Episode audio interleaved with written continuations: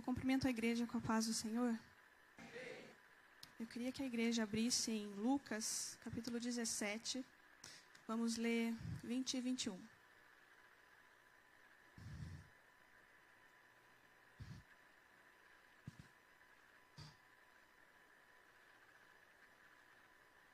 Amém? E interrogado pelos fariseus sobre quando havia de vir o reino de Deus, respondeu-lhes e disse: O reino de Deus não vem com aparência exterior, nem dirão ei-lo aqui ou ei-lo ali, porque eis que o reino de Deus está entre vós. Amém? A igreja pode se sentar. Eu vou ler agora na versão viva, que é mais clara, né? Um dia, os fariseus perguntaram a Jesus: Quando é que vai começar o reino de Deus? Jesus respondeu: O reino de Deus não vem acompanhado por sinais visíveis. Não se poderá dizer: começou aqui neste lugar ou ali naquela parte do país, pois o reino de Deus está dentro de vocês. Para contextualizar, irmãos, para a gente se localizar no que está acontecendo, Jesus estava indo para Jerusalém. E ali, nos limites entre Galiléia e Samaria, ele encontrou então com os dez leprosos. E eles, distantes, eles clamam por misericórdia para que Jesus os cure. Então, Jesus manda eles irem até os sacerdotes e se mostrarem que eles estavam curados. No caminho até os sacerdotes acontece a cura. Então, mas apenas um deles volta para glorificar. Então os fariseus indagaram Jesus perguntando quando o reino de Deus haveria de vir. A gente tem que ter em mente que os judeus, eles tinham uma grande expectativa quanto à vinda do Messias, pois eles esperavam que ele viesse com tremenda autoridade, tremendo poder, influência política ali, e assim ele destronaria os romanos, seria os inimigos, então ele trazeria, traria plena salvação a Israel. Então, daí tal pergunta. Mas, irmãos, o que é o reino de Deus? Seria o reino de Deus? A gente pode dizer que há dois sentidos. Há o sentido geral, quando a gente fala, e há o sentido restrito. E quando a gente fala no sentido geral, a gente fala, a gente está falando do reinado eterno, do reinado soberano de Deus sobre todos, tudo.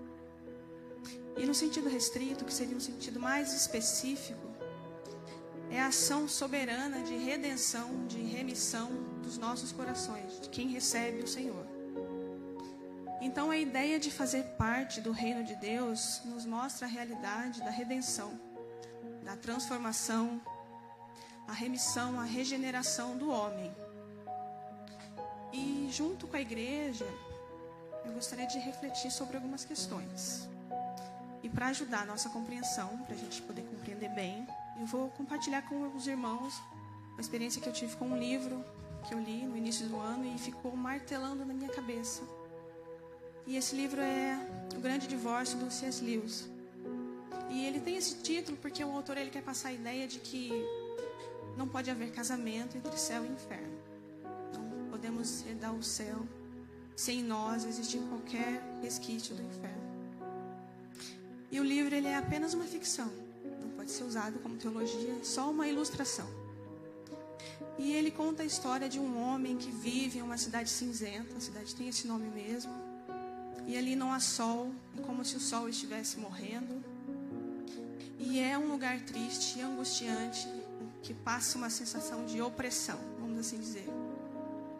E há ali um ônibus que tem como destino o paraíso. É, irmãos, isso mesmo, paraíso.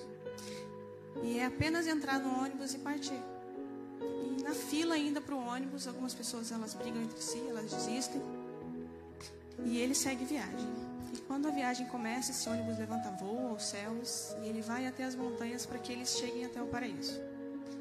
Só que durante a viagem ele percebe que tanto ele quanto os outros passageiros, eles não eram de corpo sólido, eles eram como vultos, vamos dizer, fantasmagóricos.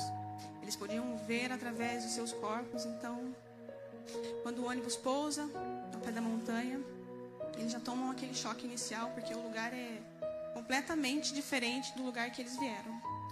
A luz do sol é viva, é como se o lugar tivesse vida. E tudo ali é muito real. E a grama transpassa os seus pés, eles não conseguem tocar em nada praticamente. Então, tudo ali é muito diferente deles. E ao decorrer da história, a gente descobre que para eles conseguirem completar a viagem, eles precisam se tornar reais, tornar sólidos tanto quanto o lugar. E para fazer isso, eles precisavam deixar certas coisas que eles carregavam do lugar que eles vieram, certos pensamentos, certos pecados que eles, eles tinham ali dentro de si, certos princípios, certos, certas ideias que não, não casa, casava com aquele lugar. E em alguns momentos, irmão, até mesmo o medo. O medo porque esse mudar, esse se tornar sólido, exigia esforço, era sofrimento, causava sofrimento a eles, então eles precisavam acreditar que apesar do sofrimento, iria valer a pena. Eles precisavam acreditar. Eu não vou dizer como termina a história porque é chato, né? Mas assim, o que a gente pode aprender com isso? George MacDonald, ele é um ministro cristão escocês, ele é autor de alguns livros infantis. E ele foi grande influência para o C.S. Lewis se converter do ateísmo ao cristianismo, através de seus, suas histórias para crianças. E ele disse uma, uma frase que casa bem com a história: Não, não há escapatória. Não existe céu com um pouco de inferno, nem um plano para guardarmos um pouco do diabo em nosso coração ou em algum lugar escondido. Satanás deve ir embora e com ele cada vestígio seu, por menor que seja. Ou seja, irmãos, o céu não suporta nada que não seja dali. O que a gente pode aprender tanto com a história quanto com essa frase? Esse livro ele me fez pensar em coisas que a gente carrega, coisas que nos atrapalham a chegar ao céu, a chegar ao Senhor, que a gente deve refletir. E para chegar ao paraíso não pode haver em nossos corações nada que tome o lugar de Deus. Nosso coração ele deve ser limpo, não pode existir em nós outros senhores além do Senhor. A gente pode se lembrar da conversa que Jesus teve com o jovem rico. Ele vem e pergunta para Jesus o que, que ele poderia fazer para herdar a vida eterna. Jesus conversa com ele e diz, mais especificamente ali em Marcos capítulo 10, versículo 23. Jesus, antes disso, Jesus diz para ele que ele para ele vender tudo que ele tinha e seguir, seguir Jesus. Então, em Marcos capítulo 10, versículo 23, Jesus diz: eles, Perdão. Jesus diz para ele que ele precisava vender tudo que tinha e lhe seguir. O jovem fica triste diante dessa resposta e ele vai embora triste. Aí então Jesus diz para os discípulos: Filhos, quão difícil é para os que confiam nas riquezas entrar no reino de Deus. É mais fácil passar um camelo pelo fundo de uma agulha do que entrar um rico no reino de Deus. Mas o problema seria as riquezas que ele tinha. O problema era o que ele tinha. Eram os bens que ele possuía. Não, irmãos, o problema era que ele não conseguia abrir mão daquilo. O coração dele estava naquilo. E eu sempre achei que literalmente era o fundo da agulha. Mas não. Existe uma fenda que para as pessoas passarem lá, né? Para as pessoas passarem, elas precisavam despir o camelo do que ele carregasse. Então elas precisavam tirar tudo que ele tinha, se elas realmente quisessem passar por ali. No caso do jovem rico, ele não conseguiu abrir mão do que ele tinha. Mas e nós? Eu não falo só de, de ter, de posses das coisas. O reino de Deus, ele é real, ele já existe, ele existe em nós. E ele será completo quando Cristo vier nos buscar. Nós devemos deixar, a gente precisa permitir que o reino cresça, que o reino germine e cresça em nossos corações. Pois quando nós o recebemos, quando escolhemos vivê-lo aqui, nós nos tornamos parte dele. E aí, como exemplo, eu acredito que aqui, pelo menos em algum momento da vida, a gente já precisou fazer as malas para viajar, para passar nem que seja um final de semana em algum lugar. Nós, mulheres, a gente tem a fama de que a gente carrega muita coisa algumas sim, outras não. E a gente sempre vai usar desculpa assim: não, mas eu vou precisar disso. Pode ser que eu precise daquilo. Pode ser que esfrie, pode ser que chova, pode ser que faça sol. Aí quando a gente tem criança, se a gente puder levar a casa, a gente leva. Se a gente puder, a gente leva. Aí no final a gente percebe que a gente não usou nada, ou nem a metade. que a gente só carregou peso extra. E na nossa vida a gente faz isso. Vamos pensar. O que carregamos em nosso coração? E a gente carrega. A gente carrega raiva. A gente carrega rancor, avareza, inveja, senso de justiça própria. Eu estou certo, eu não abro mão disso. Do que, que a gente não consegue abrir mão? Será que existe em nós algo que a gente carrega, a gente insiste em justificar, dizer, não, eu preciso disso? Algo que a gente pensa que não é nada demais, isso aqui é só meu jeitinho de ser. Sou delicado assim, como aquela frase, como coisa de mula, né? Então, assim, é a minha personalidade fazer o quê? Eu sou assim. Será que a gente insiste em justificar as coisas? Não é porque a gente muda o nome que deixa de ser pecado. Não é porque você disse, não, é minha personalidade, é o meu jeito de ser. Deixa de ser pecado. Nós temos algo que ocupa o lugar, o lugar que deveria ser de Deus. Será que são os seus filhos? Seu marido? Sua esposa? Seu emprego? Será que o desejo de ser, de ter, de conquistar as coisas aqui, isso atrapalha você com Deus? E por último, e eu acredito que a última é a mais importante de todas. Será que o meu coração, será que o seu coração, ele ama Deus acima de tudo? Não adianta só amar, que o jovem rico ele amava o Senhor, mas é amar acima de tudo, acima de todos, acima de si mesmo, e se a resposta sincera ela for sim, a gente precisa voltar nas outras questões e pensar um pouco, porque se eu amo o Senhor acima de todos, de tudo, eu não consigo guardar a raiva do meu irmão. Eu perdoo ele. Se eu fiz algo, eu peço perdão. Eu amo o Senhor acima de tudo, eu abro mão das coisas, eu paro para pensar, não, não é porque é meu jeito que eu tenho que continuar sendo assim. Se a gente ama o Senhor acima de tudo, a gente não vai deixar que outros senhores ocupem o lugar dele. A gente tem a ideia de que a partir do momento que a gente se converte, que a gente levanta a mão aqui, a gente é outra pessoa no dia seguinte. Eu levanto a minha mão hoje e amanhã eu nasço outra pessoa. Eu não piso no chão, eu levito, sou um santo. Não é assim. A Misélia de hoje à noite, ela vai continuar amanhã querendo falar mais alto. E não é da noite para o dia, é dia após dia, é passo por passo. É hoje eu abrindo mão das coisas, é amanhã eu abrindo mão de outra coisa. É hoje eu pensando em como eu sou, se eu deveria ser assim. Então é um dia após o outro. É olhar para si mesmo e perceber coisas que não deveriam estar com a gente, no nosso coração. Quando a gente percebe essas coisas, a gente a gente muda, a gente quer mudar.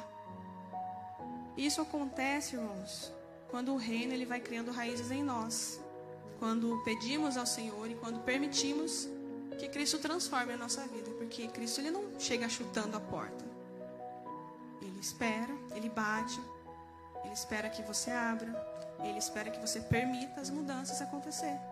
Ele não chega e diz: "Ó, oh, vai ser assim, assim assado. Você vai andar assim, você não vai falar mais isso". Não é assim. Ele bate, ele espera você abrir. E quando a gente permite, nós vamos nos dando conta que nós não somos daqui, que o nosso lugar não é aqui, que não que devemos deixar práticas e coisas do nosso modo de ser, do nosso gênio, da nossa personalidade, do nosso caráter. Nós percebemos coisas que colocamos no lugar de Deus que ele deveria ocupar. Porque, irmãos, nós não chegaremos ao céu se em nosso coração houver resquícios do inferno. Nós cremos que um dia Cristo virá nos buscar, né? Eu ouço isso desde criança, né? Eu, hoje eu creio ainda mais. Mas nós realmente vivemos para isso. Nós vivemos esperando por esse dia. Estamos realmente preparados? Eu pergunto isso primeiro, antes de tudo a mim. estou preparada para encontrar com o Senhor. E vamos por um minuto imaginar que tudo se acabou. Nós estamos diante do Senhor.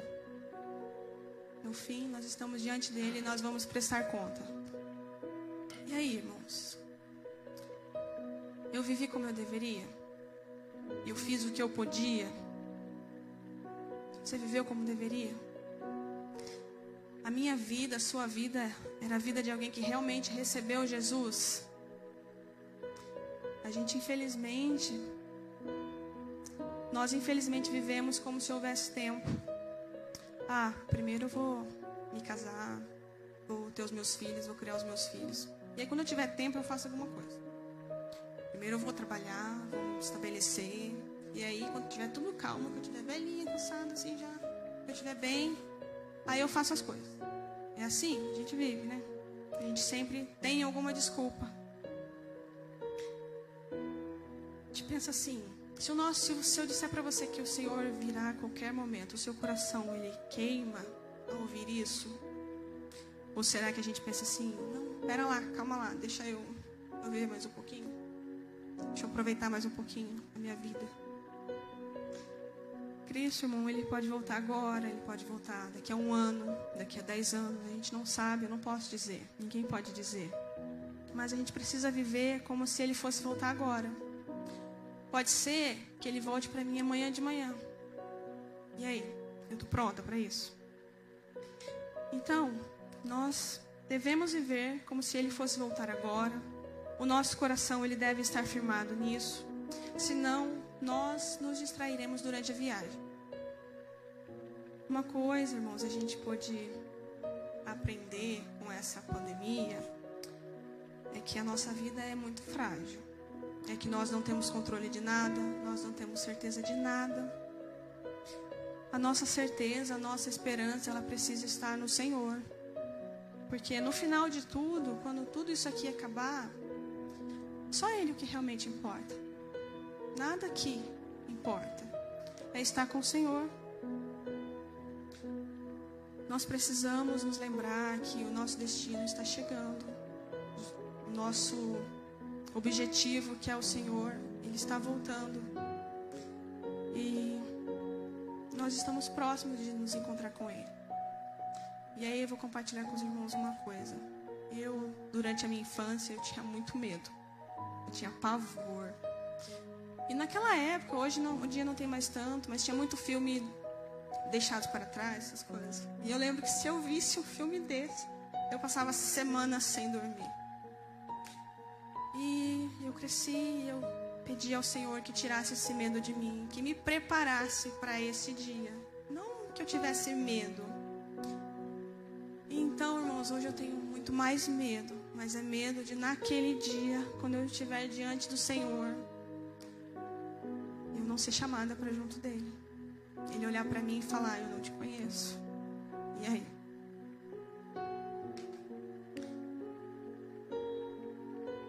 Então, irmãos, nada deve, nada nessa vida deve ofuscar a nossa visão do nosso objetivo. Nada deve atrapalhar o nosso caminho. A gente precisa olhar para si, tirar as coisas que a gente carrega, que a gente insiste em justificar, que a gente fala, não, isso aqui tá tudo bem, isso aqui é normal, isso aqui é tranquilo, não é nada demais. Porque é como se existisse uma forma para entrar no céu. Vamos dizer que a forma é quadrada. E você está redondo, não vai entrar. Se você está triângulo, você não vai entrar. Você tem que caber na forma. Não é o céu que tem que se ajustar a nós. Nós temos que nos ajustar a Ele. Não existe isso. Somos nós. Então, irmãos, a escolha é razoavelmente simples, né? Porque as passagens já foram compradas, tudo já foi acertado, Cristo já fez tudo. Os desafios, eles estão no nosso dia a dia, no nosso caminhar. No amanhã de manhã eu levantar e alguma coisa ali que me tira do sério, respirar fundo e falar: não, não vou fazer isso. Então, nós temos que simplesmente soltar velhos hábitos. Nós devemos abrir mão de certas coisas em nós mesmos e querendo ou não existem. A gente pode dizer que não, mas existe sim coisas em nós que a gente tem que deixar para trás. Nós devemos, não devemos nos, nos afastar do nosso objetivo que é Cristo. Então, irmãos, eu convido os irmãos a pensar, a depois disso a refletir, olhar para as nossas vidas e rever o que nós estamos levando. Rever coisas que não pertencem ao reino, que não se encaixam no céu. A nos achegarmos a Ele e permitirmos ser moldados por Ele. Porque é Ele quem nos aperfeiçoa. É Ele quem nos prepara para esse dia. É Ele quem tira do nosso coração coisas que a gente pensa que a gente não vai conseguir sozinho, da nossa personalidade. É Ele quem muda. É Ele quem nos muda, é Ele quem nos transforma. Então nós devemos caminhar sem coisas que nos impeçam de estar e viver para Jesus. Nós devemos deixar coisas que nos impeçam de já vivermos o seu reino aqui. Porque quando a gente vive o reino aqui, nós já nos tornamos parte dele. Pois precisamos que Cristo seja o centro das nossas vidas, pois Ele é a força que nos sustenta no nosso caminhar. Ele nos aperfeiçoa diariamente, Ele nos molda para entrarmos na forma, Ele nos prepara para encontrarmos com Ele. E isso aqui, irmãos, é algo que foi difícil para mim digerir, porque, como eu disse, a gente sempre acha que não tem nada para mudar, mas a gente tem sim. Tem coisas em nós que a gente, se a gente parar e olhar mais um pouquinho assim, falar: será que isso aqui está certo? Pôr Jesus como, como lente e dizer: não, não está certo, não, não encaixa, não. Então, antes de. Então, assim, quem sou eu para dizer tal coisas? Eu digo porque essas coisas elas falaram comigo de verdade, elas martelaram o meu coração, que são coisas que todos nós precisamos em algum momento refletir diante da situação que a gente vive. Porque se a gente estiver mais atento, se a gente realmente olhar para esse mundo aí fora, a gente vê que as coisas elas estão se encaixando, elas estão se preparando para a vinda de Cristo. Então, assim, a gente ainda tem chance. Quando a gente encontrar com Ele, aí não tem mais o que fazer. Não é agora. Então, irmãos, se estar aqui no culto, quando você sente a presença do Senhor, é algo que é tão bom que você sente que você poderia ficar ali para sempre. Você imagina estar com o Senhor eternamente. Então, isso precisa estar em nós. Porque se nós queremos o céu, a gente precisa se moldar a Ele. Amém? Eu espero que consiga ter sido claro que eu possa ter abençoado as, as igrejas. Eu agradeço a oportunidade. Amém?